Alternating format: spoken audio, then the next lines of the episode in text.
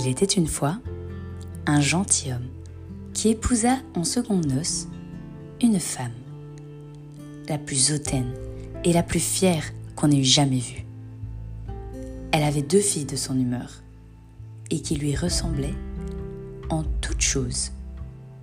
Le mari de son côté, une jeune fille, mais d'une douceur et d'une bonté sans exemple. Elle tenait cela de sa mère, qui était la meilleure personne du monde. Les noces ne furent pas plus faites que la belle-mère fit éclater sa mauvaise humeur. Elle ne put s'offrir les bonnes qualités de cette jeune enfant, qui rendait ses filles encore plus haïssables. Elle la chargeait des plus viles occupations de la maison. C'était elle qui nettoyait la vaisselle et les montées. Elle qui frottait la chambre de madame et celle des demoiselles. Elle couchait tout en haut de la maison dans un grenier sur une méchante paillasse, pendant que ses sœurs étaient dans des chambres parquetées où elles avaient des lits des plus à la mode et des miroirs où elles se voyaient de la tête aux pieds. La pauvre fille souffrait, tout avec patience. Elle n'osait s'en plaindre à son père qui l'aurait grondée, parce que sa femme la gouvernait entièrement. Lorsqu'elle avait fait son ouvrage, elle s'allait mettre au coin de la cheminée et s'asseoir dans les cendres ce qui faisait qu'on l'appelait communément, dans le logis, Sucendron. La canette, qui n'était pas si malhonnête que son aîné, l'appelait Cendrillon. Cependant, Cendrillon, avec ses méchants habits, ne laissait pas d'être cent fois plus belle que ses sœurs, quoique vêtue très magnifiquement. Il arriva que le fils du roi donna un bal et qu'il pria toutes les personnes de qualité d'y venir. Nos deux demoiselles en furent aussi priées, car elles faisaient grande figure dans le pays. Les voilà bien aises et bien occupées à choisir les habits et les coiffures qui le siéraient le mieux. Nouvelle peine pour Cendrillon, car c'était elle qui repassait le linge de ses sœurs et qui gordonnait leurs manchettes. On ne parlait que de la manière dont elles s'habilleraient. Moi, dit l'aîné, je mettrai mon habit de velours et ma garniture d'Angleterre. Moi dit la cadette, je n'aurai que ma jupe ordinaire, mais en récompense, je mettrai mon manteau à fleurs d'or et ma barrière de diamants, qui n'est pas plus indifférente. On envoyait guérir la bonne coiffure pour dresser les cornettes à deux rangs, et on fit acheter des mouches de la bonne faiseuse. Elles appelèrent Cendrillon et lui demandaient son avis, car elle avait le bon goût. Cendrillon les conseilla le mieux du monde et s'offrit même à les coiffer, ce qu'elles voulurent bien. En se faisant coiffer, elle lui disait Cendrillon, serais-tu bien aise d'aller au bal? Hélas, mademoiselle, vous vous moquez de moi. Ce n'est pas là ce qu'il me faut. tu as raison. On rirait bien si on voyait un sans sudron aller au bal une autre que Cendrillon les aurait coiffées de travers, mais elle était bonne et elle les coiffa parfaitement bien. Elles furent près de deux jours sans manger, tant elles étaient transportées de joie. Au rompli, plus de douze lacets, à force de serrer pour leur rendre la taille plus menue. Et elles étaient toujours devant leur miroir. Enfin le jour arriva. Elles partirent et Cendrillon les suivit le plus longtemps qu'elle put. Et lorsqu'elle les vit plus, elle se mit à pleurer.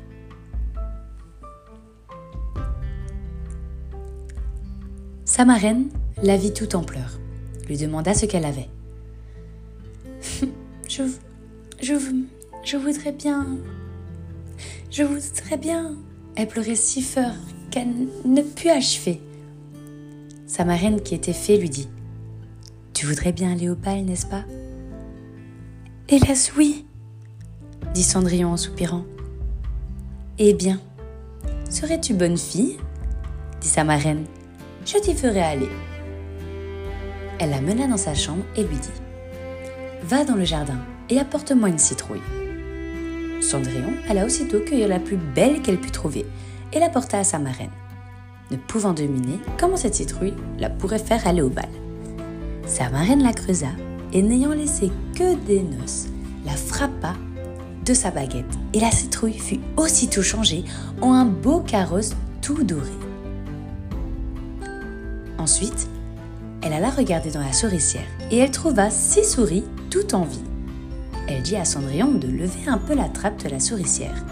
Et à chaque souris qui sortait, elle donna un coup de baguette et la souris était aussitôt changée en un beau cheval.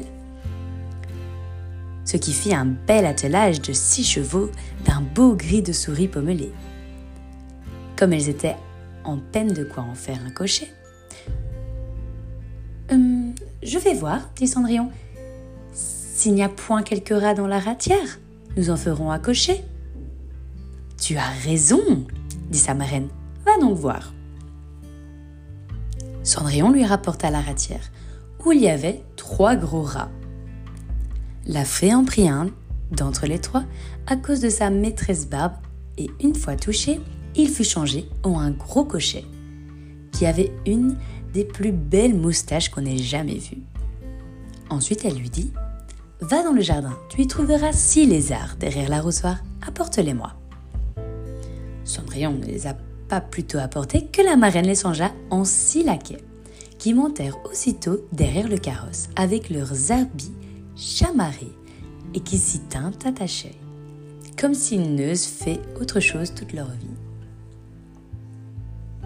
La fée dit alors à Cendrillon Eh bien voilà, de quoi aller au bal N'es-tu pas plus à l'aise? Oui, mais est-ce que j'irai comme cela à mes, mes vilains habits? Sa marraine ne fit que la toucher avec sa baguette. Et en même temps, ses habits furent changés en des habits de drap d'or et d'argent tout chamarrés de pierreries.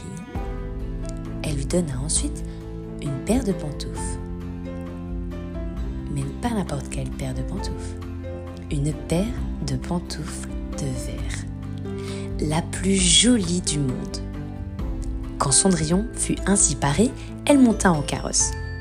Mais sa marraine lui recommanda avant toute chose de ne pas passer minuit, l'avertissant que si elle demeurait au bal moment davantage, son carrosse redeviendra citrouille, ses chevaux des souris, ses laquais des lézards et ses vieux habits reprendraient leur forme elle promit à sa marraine qu'elle ne manquerait pas de sortie du bal avant midi. Elle partit, ne se sentant pas de joie.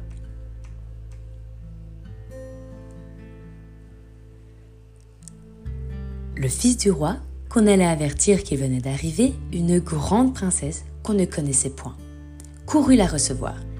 Il lui donna la main à la descente du carrosse et la mena dans la salle où était la compagnie. Il se fit alors un grand silence. On cessa de volter et les violons ne jouèrent plus. Tant on était attentif à contempler les grandes beautés de cet inconnu. On n'entendait qu'un bruit confus. Le roi même, tout vieux qu'il était, ne laissait pas de la regarder et de dire tout bas à la reine qu'il y avait longtemps qu'il n'avait vu une si belle et si aimable personne. Toutes les dames étaient attentives à considérer sa coiffure et ses habits pour en avoir dès le lendemain de semblables, pourvu qu'elle se trouvât des étoffes assez belles et des ouvriers assez habiles.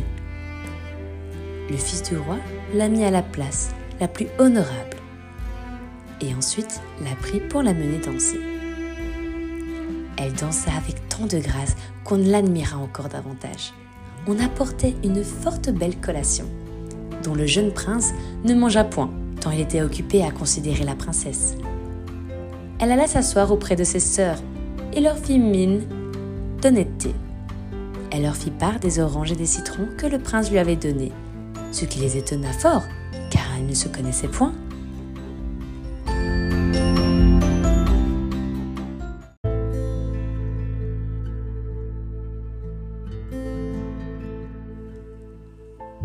Alors qu'elle causait ainsi, Cendrillon entendit 11 h trois quarts sonner. Elle fit aussitôt une grande référence à la compagnie et s'en alla le plus vite qu'elle put. Dès qu'elle fut arrivée, elle alla trouver sa marraine et après l'avoir remerciée, elle lui dit qu'elle souhaiterait bien aller encore le lendemain au bal parce que le fils du roi l'en avait prié. Comme elle était occupée à raconter à sa marraine tout ce qui s'était passé au bal, les deux sœurs heurtèrent la porte.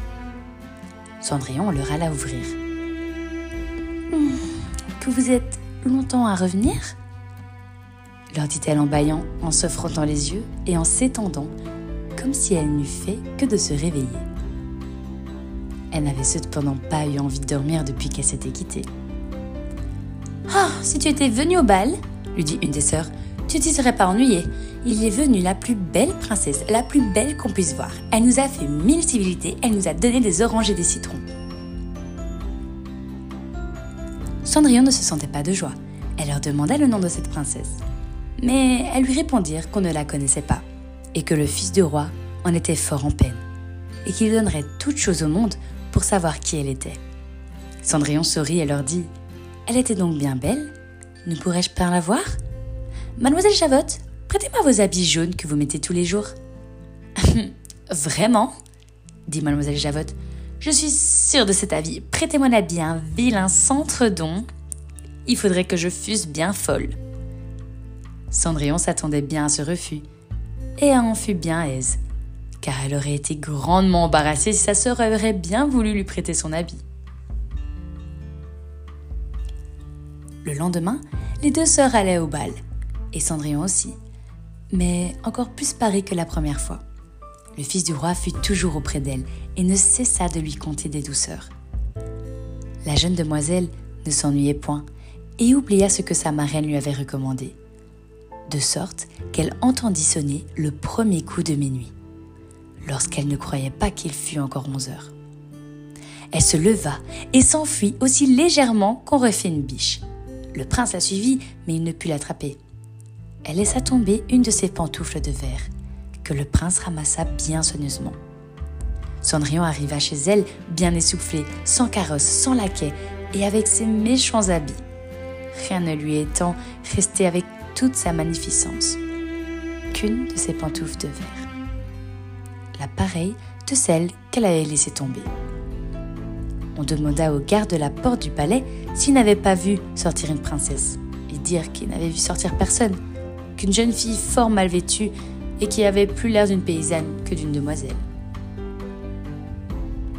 Quand ses sœurs revirent du bal, Cendrillon leur demanda si elles s'étaient encore bien diverties et si la belle dame y avait été. Elles lui dirent que oui, mais qu'elle s'était enfuie lorsque minuit avait sonné, et si prompte qu'elle avait laissé tomber une de ses pantoufles de verre, la plus jolie du monde, que le fils du Voura l'avait ramassée et qu'il n'avait fait que la regarder pendant tout le reste du bal. Et qu'assurément, il était plus fort amoureux de la belle personne à qui appartenait la petite pantoufle. Elles dirent vrai, car peu de jours après, le fils du roi fit publier à son de trompe qu'il épouserait celle dont le pied serait bien juste à la pantoufle. On commença à essayer aux princesses, ensuite aux duchesses et à toute la cour, mais inutilement. On la porta chez les deux sœurs, qui firent tout leur possible pour faire entrer leur pied dans la pantoufle. Mais elles ne purent en venir à bout. Cendrillon qui les regardait et qui reconnut sa pantoufle en riant. que vois-je? Si elle ne me serait pas bonne ses sœurs se mit à rire et à se moquer d'elle. Le gentilhomme, qui faisait l'essai de la pantoufle ayant regardé attentivement Cendrillon, et la trouvant fort belle, dit que cela était juste, et qu'il y avait ordre de l'essayer à toutes les filles. Il fit asseoir Cendrillon, et approchant la pantoufle de son petit pied, il vit qu'elle y entrait sans peine, et qu'elle y était juste comme de cire. Étonnamment des grandes sœurs, fut grand mais plus grand encore quand Cendrillon tira de sa poche l'autre pantoufle qu'elle mit à son pied. Là-dessus arriva la marraine, qui, ayant donné un coup de baguette sur les habits de Cendrillon, les fit devenir encore plus magnifiques que tous les autres. Alors ces deux sœurs la reconnurent pour la belle personne qu'elles avaient vue au bal. Elles se jetèrent à ses pieds pour lui demander pardon de tous les mauvais traitements qu'elle lui avait fait souffrir. Cendrillon les releva et leur dit en les embrassant qu'elle leur pardonnait de bon cœur et qu'elle les priait de l'aimer bien toujours. On la mena chez le jeune prince, pareil comme elles étaient, et la trouva encore plus belle que jamais. Et peu de jours après, il l'épousa. Cendrillon, qui était aussi bonne que belle, fit loger ses deux sœurs au palais et les maria le jour même aux deux grands seigneurs de la cour.